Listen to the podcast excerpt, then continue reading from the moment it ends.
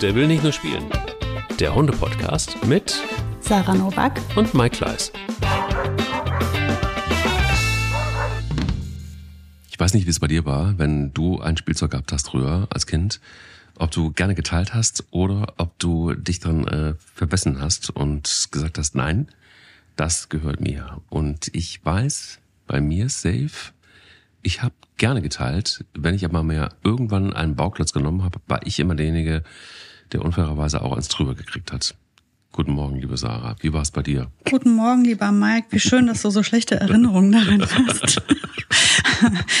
ähm, ich habe es gut, ich habe nämlich gar keine Erinnerung, kann ich dir nicht sagen, wie es war, als ah. ich klein war. Aber ich bin die älteste von drei Geschwistern. Ich vermute, wir werden es irgendwie alles ausgepanselt haben, aber nur ich weiß es nicht. Wir haben ein sehr gutes Verhältnis zueinander heute und können alle gut abgeben und teilen. Also ich gehe davon aus, irgendwie haben unsere Eltern das geregelt. Ich habe äh, aber gar, überhaupt nicht im geringsten Erinnerung. Guck mal, bei mir war es Stefanie und Stefanie, es war im Kindergarten und ich, also Ende Kindergarten und ich weiß es noch. Und ich habe ihr einen Bauklotz geklaut und ich habe mich damit auf oder geklaut genommen. Ich habe mich damit auf einen Stuhl gesetzt, der saß, äh, der, der stand an der Nähe der Heizung. Und sie hat mich äh, nach hinten geschubst. Ich fiel mit dem Hinterkopf an die Heizung und hatte ein Loch im Kopf. So. Hm. Eine schlechte Erfahrung, die bis heute geblieben ist. Das ist ein paar Jahre her. Nicht viele, aber doch einige. und ähm, mit der Stefanie hast du dich, glaube ich, nicht mehr angelegt. Mit das Stefanie habe ich, nee, ich fand sie seither von, also ich habe sie nie wieder gesehen, dann aus dem, doch in der Grundschule glaube ich noch und dann nicht mehr. Mhm. Ähm, aber mehr weiß ich über Stefanie. Ich weiß, weiß nicht, was aus ihr geworden ist, ob sie immer nee, noch Stefanie hat sich nicht die Butter vom Brot nehmen lassen. Nee. Da muss ich wohl ganz schlimm. Also meine Mutter hat das erzählt, dass man mir immer alles einfach wegnehmen konnte. Also ah. ich habe das, also ob ich das bei anderen gemacht habe, das hat sie mir jetzt nicht berichtet, aber offensichtlich konnte man mir immer einfach alles wegnehmen. Und dann war mir das irgendwie egal. Was, was sagt das über mich? Das sagt, dass du erstmal eine gute Seele bist. Und das nee, sagt, das sagt, dass, dass ich überhaupt nicht kämpferisch bin. Nein, nein, nein, nein, nein. Also man muss nicht um Dinge, die kämpfen, die man sowieso auch wieder zurückbekommt eventuell oder die man, die man, die, die auch anderen vielleicht gut tun. Oder ja, vielleicht sind die einem auch einfach nicht wichtig genug, ne? Das kann auch sein, dass sie nicht wichtig genug mhm. sind. Also ich vermute das fast, weil wenn ich drüber nachdenke, also wenn mir was wichtig ist, dann kann ich ja schon ziemlich unangenehm werden. Aber wenn mir was nicht wichtig ist, dann ist mir das so richtig und also wird mir auch etwas sehr schnell sehr egal. Also ich mag nicht gerne Dinge einfach so besitzen. Also die müssen mir schon wichtig sein. Also Thema Ressourcen. Ja, da wären wir doch. Hm, da sind wir doch. Bei dem Thema Ressourcen. Sind wir schon mittendrin jetzt? Mittendrin eigentlich. Guck mal, was wir so spielerisch leicht flockig äh, an so einem Morgen miteinander besprechen, hat einen tiefen Hintergrund. Zumindest wenn es um Hunde geht, bei Menschen dann manchmal auch. Ich bin auch mit jemandem zusammen, wenn ich da tatsächlich über den Teller greife oder auf den Teller greife, habe ich eine Gabel in der Hand stecken. Oh, ähm, da wird nicht so gerne wie geteilt. sympathisch, ich bin genauso. Ja? Ja, Essen. Essen geht? Nein. Essen, ganz schlimm. Ja? Oh, ganz schlimm. Also meine Kinder könnten mir alles wegnehmen. Das ist halt so ein Mutterding. Aber kein anderer. Wenn mir einer mal essen geht, da bin ich so allergisch. Mhm. Wenn es Rotwein und, und Käse gibt vielleicht zum Beispiel und dann klaut dir einer den Käse. Rotwein und Käse. Ich habe es eben erzählt. Ich habe gestern Abend Rotwein und Käse gehabt. Oh, herrlich. Ja, da, da habe ich ja gesagt, da, da, da passiert was in meinem Gehirn. Wenn ich so Brie oder, oder, oder Greizer Höhlenkäse und dann ein Gläschen Rotwein dabei. Oh Mann. Mhm. Oh Mann. Siehst du, jetzt bin ich schon wieder drin im Ding. Ja, das ist mir wichtig. Also da, das sind so Sachen, die sind mir wichtig. Mhm. Ja, habe ich verstanden. Also da, ja. Was ist aber, wenn Hunden Ressourcen wichtig sind und wie weit darf es gehen, dass sie sie behalten dürfen und wann ist äh, vielleicht einfach auch das Eingreifen nötig? Darüber wollen wir heute sprechen, aber vorher natürlich die Frage, wie war dein Hundemoment der Woche? Ähm, ist das ja wieder ein Ronja-Moment, fällt mir ein. Oder auf. Oh, Schon wieder Ronja. Ronja ich, hab, ich weiß nicht, wie viel. Die hat einen Run jetzt gerade, ne? Also ich ja. weiß jetzt nicht, wie vielte Woche ich von Ronja erzähle. Ähm, also Ronja wir, wir, wir alle auf, dem, ähm, auf unserem Feldweg unterwegs und dann kommt uns ein Mann entgegen mit, einer, mit was in der Hand und verhält sich eigenartig, weil der guckt da drauf und guckt nicht uns an. Das ist schon mal das erste Signal für Ronja gewesen, da stimmt was nicht, geht die sofort schon in so eine, so ein, geht's ja schon nicht gut. Und dann kommt ein Geräusch dabei. Und wir können es nicht orten und über uns eine Drohne. Also ist er gerade mit einer Drohne auf dem Feldweg unterwegs und fliegt die gerade über uns. Die hat Ronja jetzt gesehen. Jetzt hat sie diesen Mann und diese Drohne und bricht völlig zusammen. Also es war einfach, die ist, die ist kollabiert. Oh Gott. Das war so krass. Und ich meine, haben wir ja auch schon mal gesagt, Dinge, mit denen man nicht rechnet, hatte ich halt noch nicht. Ich habe mit ihr noch nicht die Situation gehabt, dass einer eine Drohne äh, mit zum Spazieren nimmt und ähm, die dann über uns fliegt. Und der war, sie war halt, und der war langsam, es war alles so matschig, das heißt, wir liefen auch so langsam alle und dann ähm, war da diese Drohne über uns und Ronja, ich, also ich konnte, ich hätte auch nicht mit ihr weitergehen können, weil die war wirklich am Zusammenbrechen. Ich musste das in der Situation klären. Dann habe ich diesen Mann ansprechen wollen, der hat aber Kopfhörer drauf, der ging dann mit seiner Drohne weil, weil ich eigentlich fragen wollte, ob er stehen bleiben kann, weil ich hätte gern das in der Situation gehabt. Mhm. Also jetzt ging er ja weg, das heißt für mich ist der Moment schon vor, wieder schnell vorbei. Ich kann eigentlich ja nicht wirklich was machen dann und habe sie dann ja unterstützt und äh, ihr Mut gemacht. Aber der gesamte Spaziergang, der jetzt dann noch, weiß ich nicht, 40 Minuten gedauert hat, hat die sich nicht mehr lösen können, hat die ganze Zeit eine absolut angespannte Körperhaltung gehabt und immer wieder um sich geguckt, nach oben geguckt. Die war ein Stress, bis wir zu Hause ankamen. Und ähm, dann musste ich halt ein paar Stunden später, ein, zwei Stunden später, nochmal mit ihr raus, weil die hatte sich gar nicht gelöst. Die konnte nicht mal mehr Pipi machen. Ja. Wo wir schon mal beim, das haben wir ja auch schon mal besprochen, beim Thema Angst. Wenn einer wirklich Angst hat, dann wird er weder fressen noch sich lösen. Dann ist er in einem Überlebensmodus. Dann geht's mhm. wirklich nur noch um Leben und Tod für denjenigen. Dann denkt er nicht daran, Pipi und Kaka zu machen. Dann kann er das sehr lange einhalten. Und das war hier der Fall. Also 40 Minuten, die kam nicht mehr, die kam da nicht mehr runter von. Und ich habe versucht, sie locker zu machen und mit lustig werden und all Dinge. Hat die sich nicht drauf eingelassen. Das war zu krass. Und ähm, wo wir beim Thema Unsicherheit und Angst nochmal wären, das ist nicht dasselbe. Ne? Unsicherheit wäre gewesen, in dem Moment misstrauisch, unsicheres Verhalten gezeigt und danach wieder ein bisschen klarkommen. Hier hatte sie wirklich einfach Angst. Die war nicht mehr zu retten. Also sie konnte da wirklich, das war eine echte Angstsituation. Meistens ist es Unsicherheiten bei ihr, in dem Fall war es tatsächlich Angst. Ja. Oh Mann. Und ja, jetzt ähm, muss ich gucken, dass ich jemanden mit einer Drohne finde.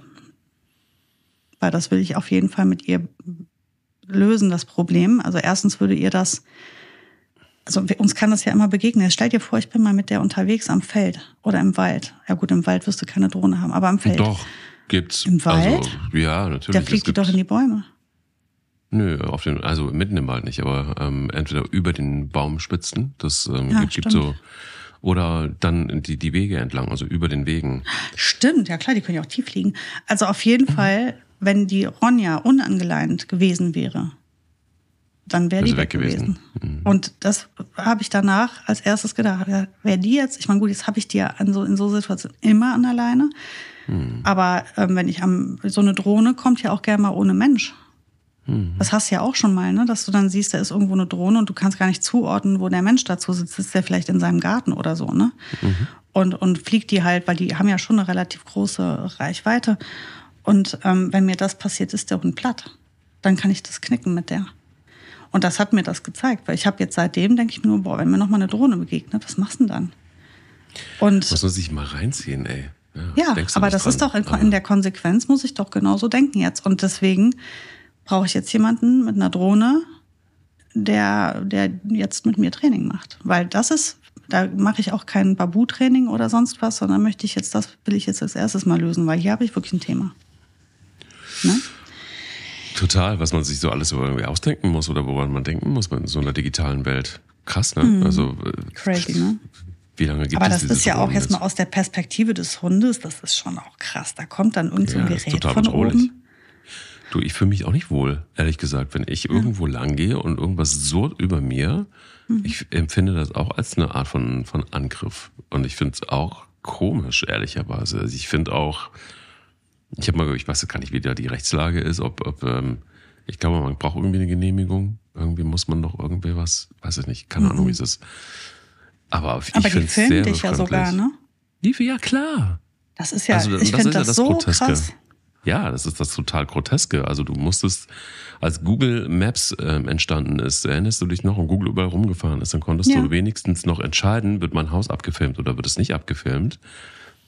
Ähm, hier ist es jetzt aber, und wenn du auf einer Veranstaltung bist und keine Ahnung, Fotos veröffentlicht werden sollen und da bist du auch nur minimal drauf zu sehen, dann gibt es ganz klar die Regel, dass du gefragt werden musst, ob das okay ist. Und bei Drohnen ist es so, die fliegen rum und du kannst gar nicht zuordnen, wo wird die gesteuert, wer steuert die.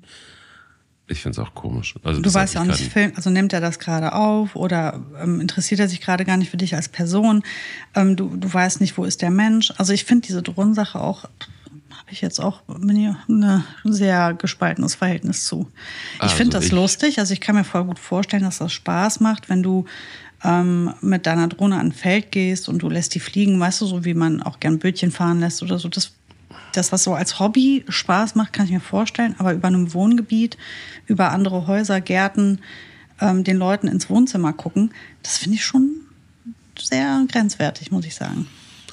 Eigen, eigenes Thema, ich finde es unnötig. Ja. Ich finde es auch irgendwie, keine Ahnung. Also von mir aus, es gibt Gründe, warum Drohnen vielleicht sinnvoll sind, aber in der Natur, wenn man so, also dann geht ihr, dann geh doch in die Natur und guckst dir an. Also, oder nimm dir, buch dir eine super Fahrt in einem Heißluftballon. Siehst du mehr als bei jeder Drohne, wenn du alles von oben sehen willst. Ich glaube, es geht wirklich um das Fliegen von dem Ding, ne? Also um dieses, das Teil beherrschen, ähm, coole Stunts damit machen. Ich glaube, das ist das Ding. Ähm, ich vermute nicht, dass die wirklich sich irgendwas damit groß angucken. Also mein, ja, außer die fliegen dir über deinen Garten und wollen sehen, wie, äh, ob der gepflegt ist oder nicht. Ne? Das ist immer was anderes. Ja. Oder ob die Frau Nowak ein Bikini trägt. Ja, vielleicht liegt die im Garten und sonst sich und tut nur so, als wenn die arbeitet. Ne? Ja. Ähm, und mein Hund findet es scheiße. Also lasst eure Drohnen von meinem Haus weg. so, genau. hätten wir das geklärt. Sonst hat, hat, hat sie auch nur demnächst eine Waffe und schießt einfach die Drohnen runter. Da wären wir bei der Ressourcenverteidigung.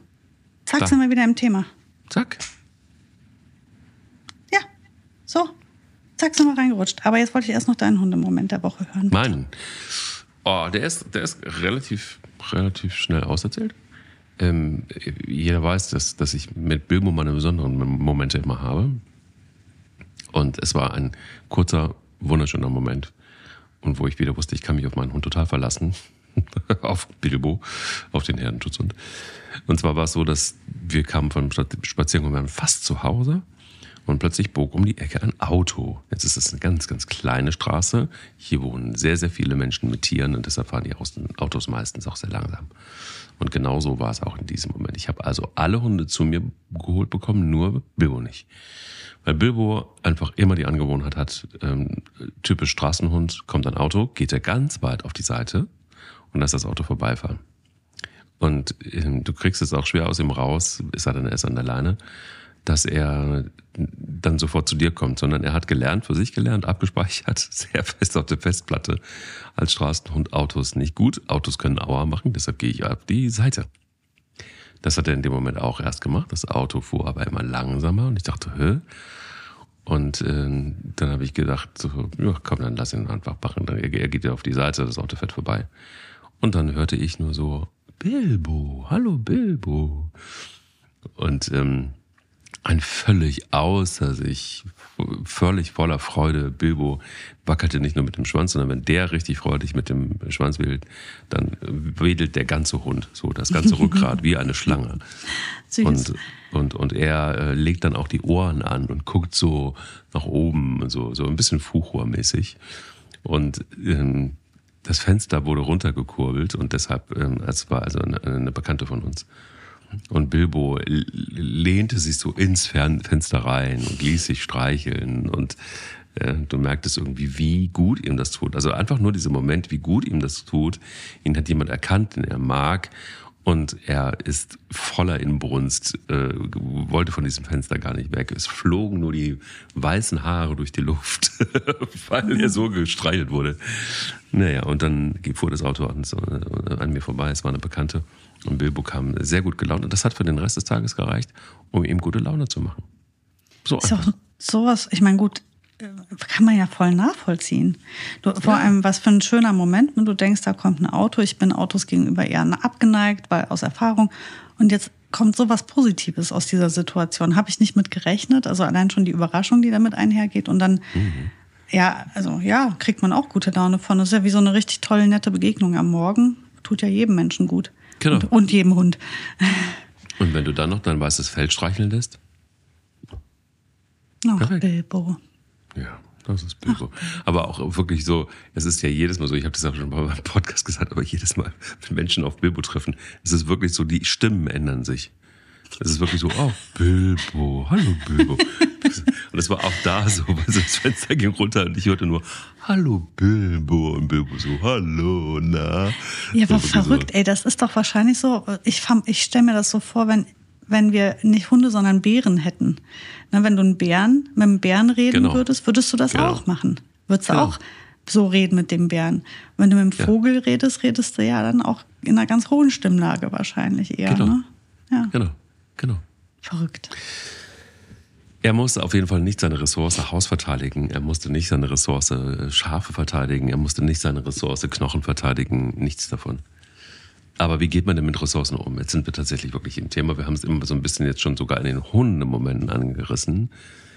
Aber ähm, hol uns doch mal rein in das Thema Ressource und in das Thema, was ist okay, was ist nicht okay.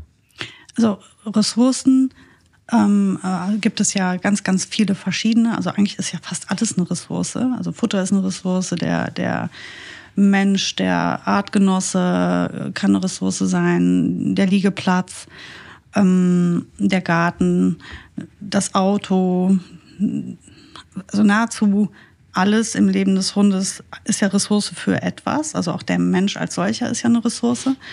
Und ähm, dann gibt es Dinge, die sind einem wichtiger als andere. Also welche dieser Ressourcen ist es mir wert, sie zu verteidigen?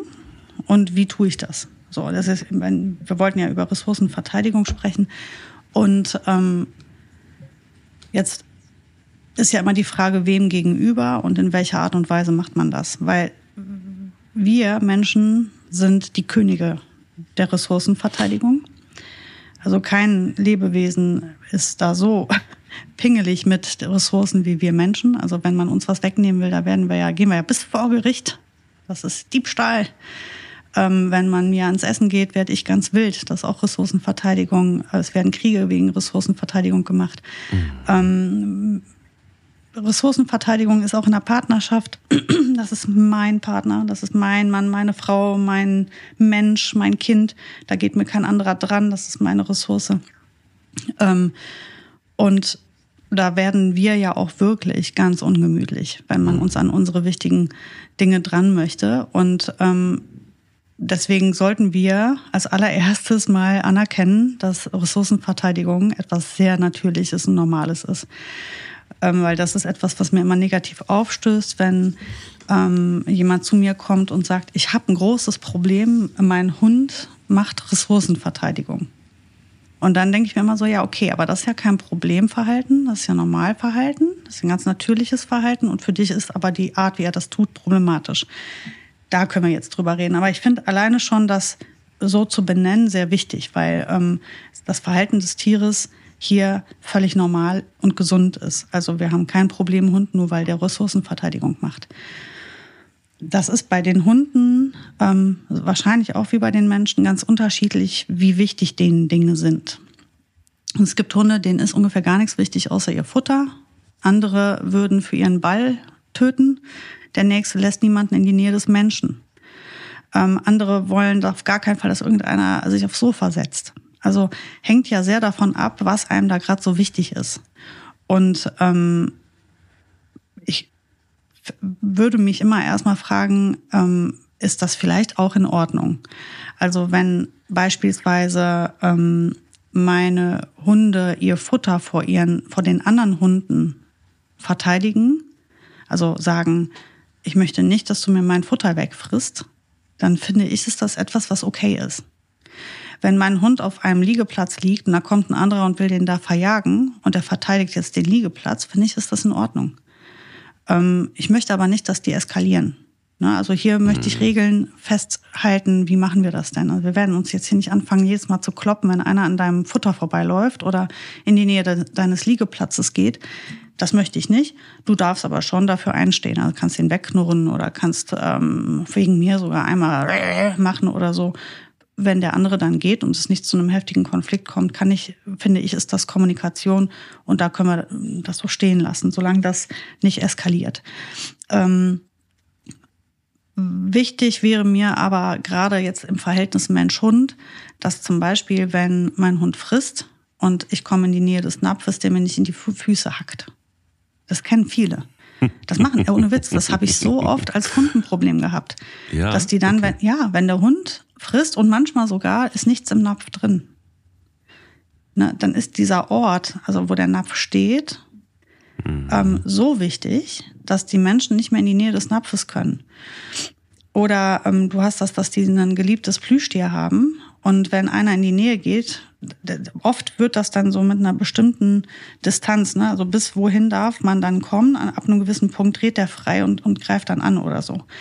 Ähm, das sind natürlich Sachen, die nicht, nicht okay sind. Das können wir nicht so stehen lassen. Ähm, was mache ich jetzt? Prügel ich den jetzt halb tot deswegen oder werde ich anfangen, ihm zu erklären, dass er keinen Verlust erleidet? Wäre jetzt meine Wahl. Also heißt bei Ressourcenverteidigung, ich erkenne an, dass diese Ressource dir sehr wichtig ist.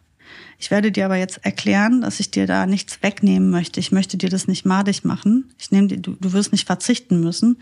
Ich möchte aber, dass unser Verhältnis klar ist, dass du nicht in eine Aggression übergehst. Also ein aggressives Verteidigen von Ressourcen kann halt gefährlich sein. Ja. Ähm, du siehst das ja auch viel draußen. Ne? Also ich habe das zum Beispiel gehabt bei Frieda und Boogie. Das haben die gleichermaßen gemacht ähm, als ich mit meinen Kindern im Kinderwagen unterwegs war. Und das war eine, eine Zeit, ich hatte einen Kaiserschnitt und konnte kaum laufen ne? und konnte mich kaum bewegen. Wir haben kurze Spaziergänge gehabt. Da habe ich damals tatsächlich, bin ich auf diese im Nachhinein unglaublich dämliche Idee gekommen, den Hunden einen Ball zu werfen. Zwei Schäferhunden. Ja, also dümmer geht's eigentlich nicht, aber habe ich halt gemacht so. Ähm, und jetzt war dann dieser Ball der heilige mhm. Kral. Und ich habe dann Spielbeginn, wir haben gespielt, dann Spielabbruch, Bälle unten in den Kinderwagen rein. Also äh, wir haben unterm Kinderwagen so eine Schale gehabt und da kamen dann die Bälle rein. Und von da an war dieser Kinderwagen der wertvollste Ort auf diesem Planeten. Niemals sollte irgendein anderer Hund in die Nähe dieses Kinderwagens kommen. Und im Übrigen habe ich in meiner Laufbahn schon tatsächlich bestimmt, fünf solche äh, Kundengespräche gehabt, wo genau das so war. Also ein Ball im Kinderwagen und der Kinderwagen war dann plötzlich nicht mehr, ähm, konnte keiner mehr in die Nähe. Kein anderer Hund, kein anderer Mensch, niemand mehr. Ist der Hund völlig freigedreht. So bei meinen beiden Schäfern war das jetzt nicht so, dass sie völlig durchgedreht sind, aber die sind in eine total aggressive Stimmung übergegangen, wenn uns jemand entgegenkam oder jemand in die Nähe des Kinderwagens kam. Was habe ich also folglich gemacht? Als allererstes sofort diesen Ball abgestellt. Also Ball weg, kein, keine Ressource mehr im Kinderwagen. Ähm, weil das war natürlich eine Schnapsidee von mir. Und ähm, im nächsten Schritt habe ich versucht, den Hunden beizubringen, dass wir Tauschgeschäfte machen, was die Bälle angehen. Ähm, Bälle sind eine sehr heiße Kiste. Also die sind so oft ähm, Ursache von Problemen, weil die Hunde wirklich da in dieses Junkie-Ding verfallen und das ist denen so wichtig. Und das gehört zu dieser, wenn, wenn man mit Bällen was macht, gehört es halt auch dazu, den Tieren oder mit Spielzeug im Allgemeinen. Quietscher, Bälle, Zergel. Lass uns das jetzt nicht auf den Ball runterbrechen. Egal welches Spielzeug ich benutze, ich muss dem Hund als allererstes eigentlich erklären, ähm, dass er das hergeben kann und dass er da nicht in einen, ähm, in einen Verlust gerät. Weil diese Verlustgefühle sind ja die, die dann zu einer, zu einem Verteidigungsverhalten führen, was ja völlig natürlich ist. Das heißt, ich würde immer zu Beginn Tauschgeschäfte machen. Ich tausche den Ball gegen etwas halbwegs ähm, gleichwertiges oder sogar noch besserwertiges. Wenn du einen verfressenen Hund hast, ist das leicht. Zum Beispiel würde Troja, der Labrador, jederzeit einen Ball gegen ein Stück Hähnchen eintauschen. Würde die sagen, ich liebe diesen Ball, aber Hähnchen steht auf jeden Fall weit über dem Ball. Super, mhm. kannst ein tolles Tauschgeschäft machen. Jetzt hast du aber wegen mir einen, äh, einen Whippet. Ein Whippet denkt aber gern mal darüber nach, ob er überhaupt heute irgendwas essen möchte.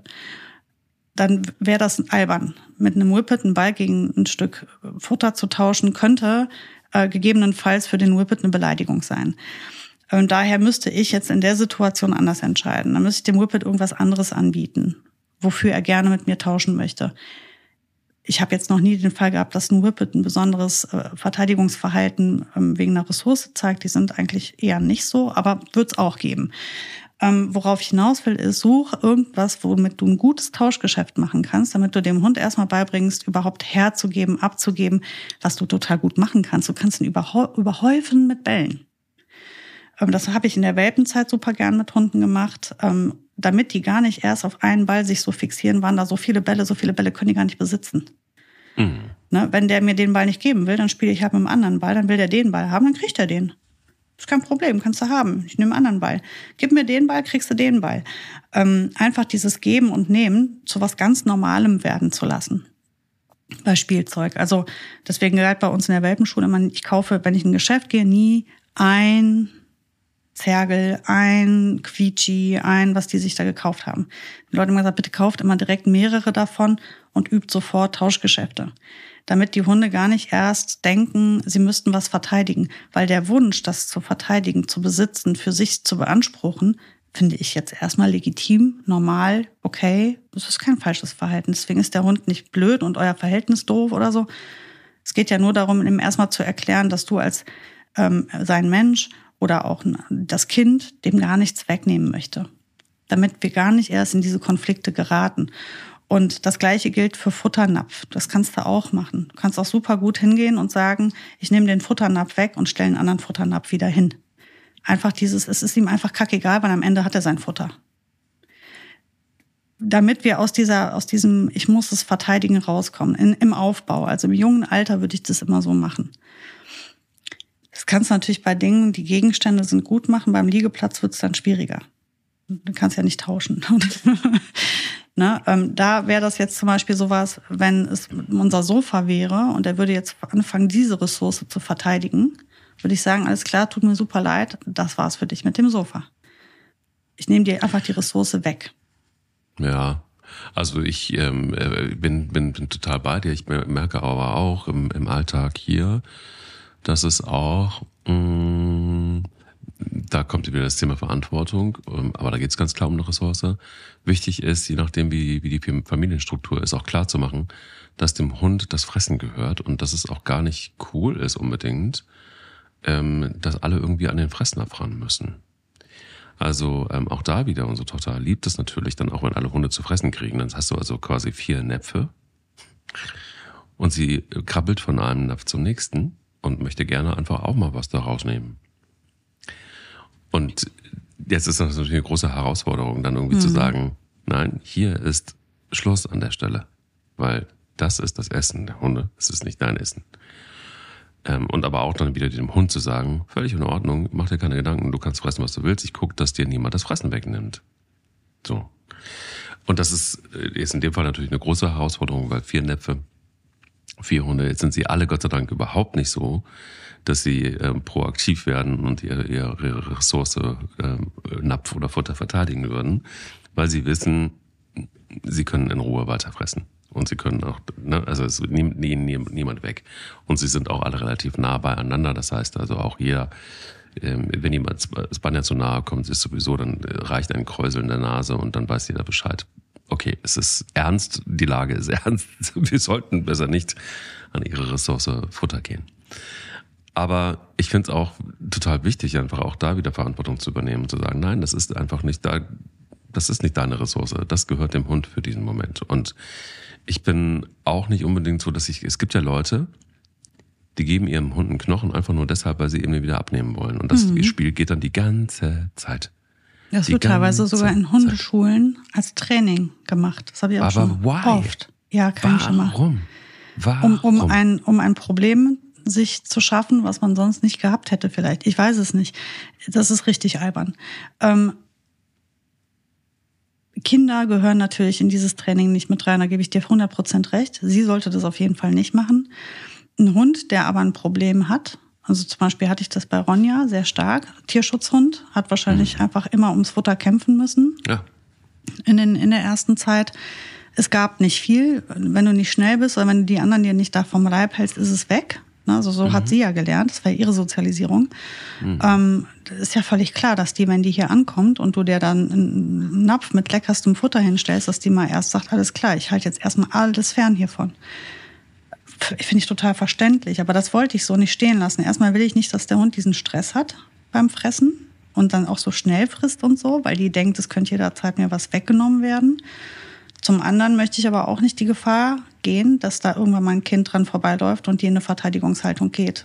Und das war vielleicht ein Missverständnis womöglich auch. Ne? Außerdem füttern die Hunde die Kinder. Also heißt, die sind auch nah am Futter. Ähm, all das will ich ja hier nicht. Und deswegen ähm, werde ich das mit dem Hund trotzdem üben, dass ich Futter nehme und gebe. Und das ist aber ein Tauschgeschäft. Mein Hund wird nie auf das Futter, das, was du eben meintest mit diesem Knochen. Ich gebe den Knochen, dann nehme ich ihn weg und dann hat er den Knochen nicht mehr Edge. Ähm, das ist, ja, was was für ein Abfuck. Keine Ahnung, was das ist. Ja, doch, ähm, ich kann es dir sagen. Es ist, es ist das Training, das, das vermeintliche Training. Ich muss meinem Hund in jeder, zu, zu, zu jeder Zeit alles abnehmen können und auch den Knochen. Das steckt dahinter. Das wird gelehrt. Also ja, also wenn du ein gutes Verhältnis, eine gute Beziehung hast, kannst du das ja auch. Ne? Richtig, also das, das, das ist, ist ja auch, ja, ja. das ist ja auch, wenn du draußen unterwegs bist und der schnappt sich da irgendein Giftköder, will ich das auf jeden Fall dem aus dem Mund nehmen können. Ne? Das genau. ist mir schon wichtig. Aber das habe ich mir anders aufgebaut, nicht indem ich den einfach nur äh, drangsaliere und dass der, also diese, ich glaube, wir haben ein, ein, also man muss ja gucken, wann wird es unfair und wann sind wir in einer Beziehung und wann sind wir nur in einer Machtdemonstration. Ähm, da müssen wir auch schon ein bisschen unterscheiden. Und meinem Hund zu sagen, pass auf, ich will dir nichts wegnehmen, du bekommst das, was dir wichtig ist. Du bekommst sogar noch mehr als als, als du vorher hattest wegen mir. Ne? Also du hattest vielleicht nur die Krokette, ich gebe dir ein Stück Hähnchen und du gibst mir dafür die Krokette. Ähm, einfach, dass der Hund weiß, die nimmt mir nichts weg, ich habe keinen Verlust, ich muss das nicht verteidigen. Und wenn man das oft genug macht, wird dem Hund das irgendwann auch egal. Also dann fängt er an zu wissen, ich brauche auf diese Sache nicht achten, die wird mir nicht weggenommen. Ähm, deswegen sind die Tauschgeschäfte wichtig. Und das heißt nicht, dass man das immer und für immer so machen muss. Ne? Also ich muss ehrlicherweise zugeben, ich würde ja jetzt nicht auf die Idee kommen, mit der Boogie ein Tauschgeschäft zu machen, wenn ich möchte, dass die ein Spielzeug abgibt. Ähm, dann haben wir ja ein Schlusskommando, das Spiel ist beendet und dazu gehört eben auch das Abgeben oder das Wegräumen ist ja auch nicht so, als würde ich das in meiner Hand dann halten und vor ihr rumwedeln und sagen, äh, äh, ich hab's jetzt und du nicht mehr, sondern es kommt ja dann weg. Das ist ja ein vernünftiger Abschluss eines Spiels. Ich provoziere den Hund ja nicht unnötig. Ähm, das ist eine Spielregel sozusagen. Ähm, das Hergeben, das Tauschen, das haben wir aber wirklich lange und gerade mit einem Mali kannst du mir glauben, musst du sowas wirklich viel üben, weil die sind, was, was Beute angeht, äh, hier Spielzeug, Arbeitsmaterial, egal was, wo sie reinbeißen können, das ist für die einfach maximal wichtig. Und die haben eine sehr kurze Zündschnur und die sind sehr impulsiv. Und das solltest du dringend mit diesen Hunden üben, weil sonst hast du schneller die Zähne in der Hand, als du gucken kannst. Wirklich aus Erfahrung kann ich das sagen. Ähm, und deswegen sind diese Tauschgeschäfte, um diese Ressourcenverteidigung überhaupt gar nicht erst entstehen zu lassen, so wichtig. Und ähm, hier sind wir aber bei so materiellen Dingen, halt Futter, Spielzeug und so weiter. Es gibt Ressourcen, die der Hund zu einer Ressource macht und die dann auch verteidigt, wo wir das nicht zulassen können, wo wir auch dann nicht mehr hingehen und sagen, das üben wir jetzt hier irgendwie, sondern wo wir einfach sagen, nein, nein, nein. Das gehört dir nicht, das wird auch von dir nicht verteidigt, das ist meins. Da beanspruche ich dann die Ressource. Ähm, das habe ich jetzt eben am Beispiel des Sofas gemacht. Das könnten aber auch andere Dinge sein. Ne? Also ähm, wo wir das zum Beispiel auch haben, das kann auch, wir können es jetzt ein bisschen vermischen, auch mit dem Territorialverhalten, wenn wir jetzt zum Beispiel im Garten sind. Oder nee, nehmen wir doch den Eingangsbereich zu Hause. Ja, weil der, den hat ja jeder irgendwie. Und wenn der Hund jetzt hingeht und sagt, ähm, hier dieser Eingangsbereich, da muss ich jetzt in Verteidigungshaltung gehen. Die Ressource ist jetzt hier mein Zuhause, die Sicherheit meiner Familie. Eigentlich ein territoriales Verhalten, ja, okay, aber es ist ja auch das Verteidigen einer Ressource. Und ähm, hier muss ich dann hingehen und sagen, nein, du verlässt jetzt diesen Bereich. Mhm. Du kannst leider nicht mehr in diesem Bereich dabei sein, weil ähm, du verteidigst die Ressource und das möchte ich nicht. Da kann ich jetzt keinen Deal machen.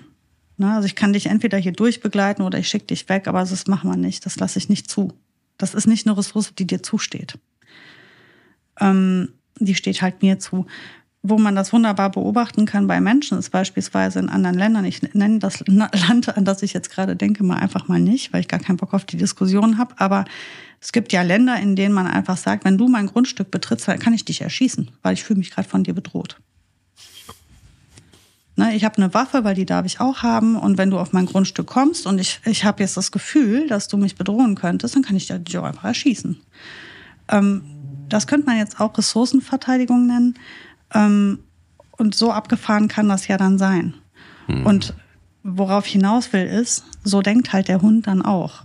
Der denkt dann halt, das ist hier meins, du bist mir fremd, du bedrohst gerade meine Ressource, weil ich kann dich nicht einschätzen. Und deswegen gehe ich jetzt in eine verteidigende Haltung. Und das kann ja ähm, ein misstrauischer Blick sein, das kann ein Verbellen sein, es kann aber auch ein Angriff sein. Es kann auch sein, dass es so anfängt und anders endet. Ne?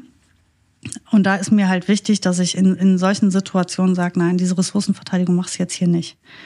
Du verlässt die Situation und du darfst diese Ressourcen nicht mehr für dich beanspruchen. Ähm, und das ist halt, muss man halt immer gucken, ne? Ähm, wann steht dem Hund das zu, wie jetzt beispielsweise Futter oder sein Liegeplatz, wo er einfach in Ruhe pennen will. Das muss ja auch erlaubt sein, dass der irgendwo hin, sich hinlegen kann und für sich beansprucht, da seine Ruhe zu haben. Total finde ich beispielsweise wäre jetzt hier eine Ressourcenverteidigung, könnte ich total gut nachvollziehen, würde ich aber auch nicht abbrechen oder ändern wollen, den Gedankengang. Ich würde ihm dann nur eher beibringen wollen, dass er das vielleicht nicht mit einem Angriff löst. Wir können ja hier ein Verhalten auch einfach ähm, anpassen. Also wir können ja Verhaltensvorschläge machen dem Hund gegenüber, ohne zu sagen, ähm, nee, das darfst du jetzt nicht. Du darfst jetzt nicht für dich diesen, diesen, diesen Liegeplatz beanspruchen. Irgendwo muss er ja jetzt auch sich zurückziehen können und für sich beanspruchen können, da seine Ruhe zu haben. Da möchte ich zum Beispiel, dass der Hund knurrt. Das finde ich super. Wenn ein Hund irgendwo liegt und man geht dahin und dann hat er keinen Bock auf dich und knurrt, dann finde mhm. ich, ist das die sauberste Art der Kommunikation, die ich mir nur wünschen kann. Weil die kann ich schwer übersehen. Ne, meine Kinder hören das auch. Die können, Kinder übersehen so Mimik gerne mal. Aber das Geräusch werden die nicht überhören. Wenn ein Hund knurrt, das ist schon beeindruckend. Das hört jeder.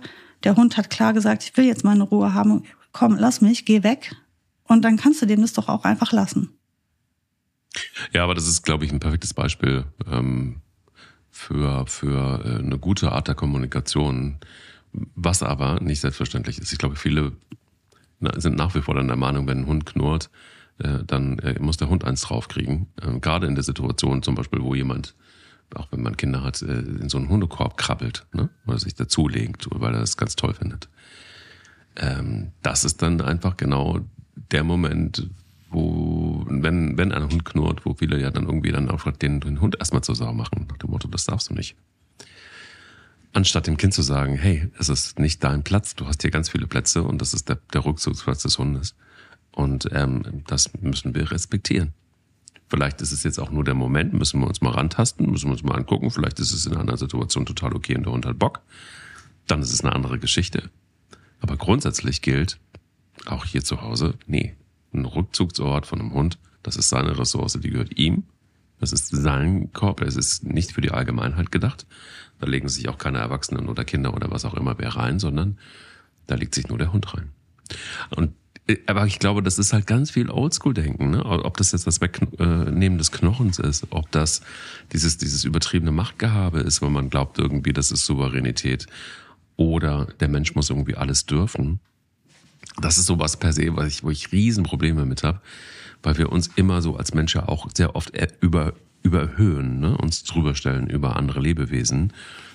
Und ähm, sie haben nun mal auf der anderen Seite, und das ist so das Schizophrene, wollen wir, dass sie Teil unserer Gesellschaft sind, aber wir dulden nicht, dass sie ihre eigenen, ihren eigenen Willen haben und ihren mhm. eigenen Charakter haben. Das ist natürlich auch schwer auszutarieren, weil ein Hund kein Mensch ist und weil ein Hund sicher einfach auch andere Verhaltensweisen zeigt. Trotzdem finde ich es immer ganz komisch, gerade dann, wenn es um, um Ressourcen geht. Wir geben einem Lebewesen etwas, fordern es aber auch gleichzeitig zurück. Unter Menschen würden wir sagen, das geht nicht. Also ich schenke dir jetzt was, und wiederholen ist gestohlen, hat man früher mhm. immer so gesagt. Sage ich immer noch so. Sie sagt es immer noch so. Guck ja. mal. Aber bei einem Hund ist es völlig normal. Why? Warum? Finde ich nicht okay. Nee, ist ich es gebe. auch nicht. Ja. Ah, ja, aber du, ja, wir sind Tauschen. uns da einig. Aber ich, Tauschen ja, ist ja, so was Faires irgendwie, ne? Wenn man dann sagt, okay, ich habe dir das geschenkt, ich biete dir jetzt hier was an, würdest du das dafür zurücktauschen? Das ist ja dann, ähm, liegt ja dann bei, ist ja was ich, das Beispiel vom Whippet eben. Ne, wenn der den Ball hat und an dem Ball hängt und ich komme mit der Wurst und der dann sagt, nee, die ja, Wurst kannst du selber schon, essen. Ja, aber du warst ja schon einen Schritt weiter. Du hast ja schon gesagt, ähm, ähm, ich, ich bin die, die, die, die dümmste Ballschmeißerin eigentlich der Welt. Also warum tue ich das überhaupt? Und ich glaube, vieles kannst du ja schon, schon vermeiden, wenn du vorher deinen Kopf anstrengst und sagst, so, bevor ich in das Tauschgeschäft komme, muss ich ja erstmal überlegen, ist es überhaupt sinnvoll, dieses oder jenes meinem Hund zur Verfügung zu stellen, diese Ressource? Ja gut, ich meine, dir wird das ja an vielen Stellen passieren, dass dein Hund eine Ressource für sich beansprucht, da hast du einfach nicht mit gerechnet. Also da gibt es ja die verrücktesten Punkt, ja. Dinge. Ne? Also mhm. da kann man nachher nicht sagen, okay, boah, ja, das hätte ich doch kommen sehen müssen. Also ich habe jetzt gerade, fällt mir kein Beispiel, aber ich bin so oft, denke ich mir so, nicht dein Ernst. Ah doch, schönes Beispiel, ein Hund, der, der aus, also das war so irre, der hat ein Rolltor für sich, also so ein Tor für sich beansprucht. Ähm, also was heißt für sich beansprucht? Der hat, der Auslöser war, ähm, diesen Bereich um dieses Tor herum, aber von innen, nicht von außen. Also was von außen passierte, wenn da einer vorbeiging, war ihm egal. Von innen, wenn einer dieses Tor anfasste, aufmachen wollte, ist er in, in ein verteidigendes Verhalten gegangen, hat also als Ressource dieses Tor für sich beansprucht. Dieses Tor hat für ihn in meinen Augen erstmal so keinen Sinn gemacht. Also ich wusste nicht, was bringt dieses Tor diesem Tier? Nichts. Der will nicht ändern, dass einer raus oder reingeht. Es geht ihm nur um das Öffnen und Schließen des Tores. Das hat den so getriggert. Ich vermute, das Geräusch, die Aktion mit dem Schlüssel, ich weiß es nicht. Also ist, am Ende ist mir das auch egal gewesen. Das war super kritisch, weil man konnte nicht mehr drangehen. Der wurde richtig biestig. Ähm, das ist sowas, da rechnest du als Mensch doch echt einfach mal nicht mit. So, das mit dem Ball, das hätte ich kommen sehen müssen, dass zwei äh, Schäferhunde dazu Junkies werden innerhalb von ungefähr 0,2 Sekunden. Das war abzusehen. Ich wusste mir in der Situation nicht anders zu helfen. Ich habe gesagt, komm, mach die Hunde endlich mal müde. Ich habe es dann nachher anders gelöst. Sie sind dann zum Dogwalker gegangen. Du erinnerst dich an die Stories. Ähm, aber im ersten Schritt dachte ich so, ich kann mich nicht bewegen. Ich muss aber diesen Tieren was bieten. Machst du das mit dem Ball? Zack, Eigentor geschossen. Trotzdem habe ich aber mit den Hunden nachher die Tauschgeschäfte geübt. Weil dieser, in dieser Situation, jetzt bleiben wir mal bei diesem Beispiel, Frieda, da gab es kein Besseres als den Ball. Ich konnte mit der Frieda nicht gegen was Besseres tauschen als den Ball. Also war, was war das Tauschgeschäft? Ball gegen Ball. Also die immer gleichen Bälle, einfach immer weiter getauscht, getauscht, getauscht. Gib's her, kriegst einen anderen Ball. Das war okay für sie. Da hat die noch Spaß daran gehabt. Ne? Ähm, das war dann, aber dann konnte ich den Ball nehmen, den Ball herverlangen. Ähm, wir hatten eine kontrolliert, ein kontrolliertes Miteinander. Ich musste keine Angst um meine Finger haben. Ich musste auch keine Angst haben, diesen Ball mal aufzuheben und dass die mir dann direkt an die Finger hackt. Weil das haben wir dann geübt. Und sie hatte nicht das Gefühl, einen Verlust zu erleiden. Und darum geht's ja jetzt bei dieser Sache. Jetzt ist der Ball ähm, etwas, was mir immer passieren kann, dass irgendwo ein Ball auftaucht. Und dann muss ich ja gewährleisten können, dass mein Hund nicht in verteidigendes Verhalten geht, vielleicht auch wenn es noch nicht mal sein Ball ist. Ähm, Kinder spielen mit Bällen. Da kann ich ja nicht ähm, sagen, ja, mein Hund hat ein verteidigendes Verhalten Bällen gegenüber. Das wäre ja super gefährlich. Heißt, wenn ich sehe, mein Hund neigt zu sowas, muss ich es auf jeden Fall arbeiten. Mhm. Ähm, mit Futter ist es dasselbe. Wir müssen das arbeiten, damit wir sicher sein können, dass die Hunde keinen Schaden anrichten an anderen Menschen oder Tieren. Deswegen müssen wir das üben, was aber nicht heißt, dass wir ihnen diese Ressource ähm, verbieten oder sagen, nee, das, dann, das dürfen die gar nicht für sich beanspruchen. Doch, ich finde schon, ich finde schon, dass ein Hund seinen Liegeplatz, sein Futter oder auch sein Spielzeug für sich beanspruchen kann. Ich möchte aber nicht, dass der dann in ein aggressives Verteidigungsverhalten geht. So, wenn ich das tauschen kann, fair mit dem, bin ich glücklich. Dann weiß ich, ich habe das der, unter Kontrolle. Ähm, anders sieht das halt eben aus, wenn er Sachen verteidigt. Also mich beispielsweise als Ressource. Ist ja eine der Hauptressourcen im Verhältnis Mensch-Hund, ist ja der Mensch. Das hast du ja ganz wie bei diesen ähm, Leinen, Pöbeleien. Ähm, wenn du den Menschen aus der Situation nimmst, ist der Hund friedlich ohne Ende mit den Artgenossen. Kommt der Mensch zurück, ist das plötzlich ein, ein Piranha ähm, was ist jetzt hier das Thema? Ressourcenverteidigung. Total. Punkt. So, und, und wer, also wer hat ihm bitte diese Aufgabe aufgetragen? So, und jetzt muss ich hingehen und sagen, nein, das geht nicht. Du kannst so dich nicht verhalten. Menschen, die nicht mehr von anderen Menschen berührt werden dürfen, dreht der Hund frei. Nein, das können wir nicht zulassen. Da müssen wir aufpassen. Ähm, und hier müssen wir nur im Auge behalten, wir haben keinen aggressiven Hund, sondern einen Hund, der macht Ressourcenverteidigung. Das ist ja eine andere Art, daran da gehst du ja anders mit um. Und wenn du einen Hund hast, der an der Leine ein Verhalten zeigt mit seinem Menschen, was er nicht zeigt mit einem anderen Menschen, ist die Antwort auf die Frage, warum macht er das ja eigentlich schon beantwortet. Puh, ein weites Feld und ähm, wirklich ein, ein spannendes Feld auch. Wahrscheinlich ähm, nicht das letzte Mal, dass wir über Ressourcen sprechen, aber ich glaube, für diesen Moment haben wir schon mal ganz viele verschiedene Facetten aufgefächert und uns mal angeguckt. Und ähm, ja, bringt mich auch wieder mal äh, wirklich zu dem Punkt Thema Arbeit. Kommen wir immer wieder drauf zurück. Ähm, äh, du hast es gerade eben gerade auch nochmal gesagt, äh, etwas zu arbeiten. Vielleicht ist das, was wir auch so ein bisschen aus dieser Folge mitnehmen können, dass wir eben nicht selbstverständlich denken, dass wenn wir einen Hund haben, der gut erzogen ist, dass das auch immer eigentlich dann so für immer so bleibt, sondern dass es eben einfach auch immer wieder Auffrischung braucht und auch bei jeder Ressource mehr, die man ihm gibt, ähm, vielleicht dann auch wieder Arbeit bedeutet. Danke dir erstmal dafür, für heute. Und äh, jetzt gucke ich mal, ob ich mich zu Bella ins Körbchen legen kann. Verrückt. Ich denke, das sollte, sollte gehen. Wenn sie die Nase rümpft, weißt du Bescheid. Dann weiß ich Bescheid. okay. Bis, Bis nächste, nächste, Woche, Woche Sarah. Der will nicht nur spielen. Der Hunde-Podcast mit Sarah Novak und Mike Kleiss.